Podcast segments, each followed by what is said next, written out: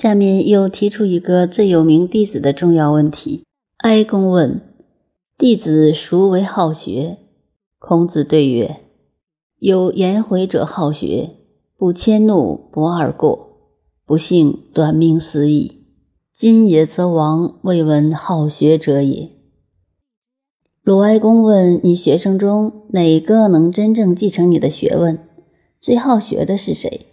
孔子说：“只有颜回。”他认为继承学问道统的是颜回。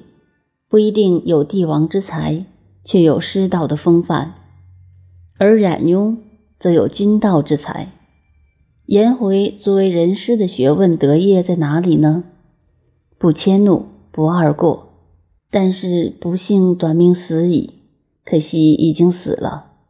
今也则亡，现在就没有了。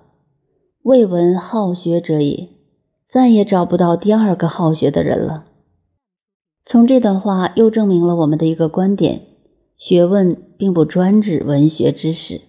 现在要讨论的是“不迁怒，不贰过”这六个字，我们一辈子都做不到。孔子也认为，除了颜回以外，三千弟子中没有第二个人了。凡是人都容易犯这六个字的毛病。迁怒就是脾气会乱发，我们都有迁怒的经验。举例来说，我们最容易迁怒的是自己家人，在外面受了气回家，太太好心前来劝问，今天回的那么晚，于是对太太：“你少讨厌吧。”这就是迁怒了。其实并不是骂太太，是在外面受了气无处可发，向太太迁怒了。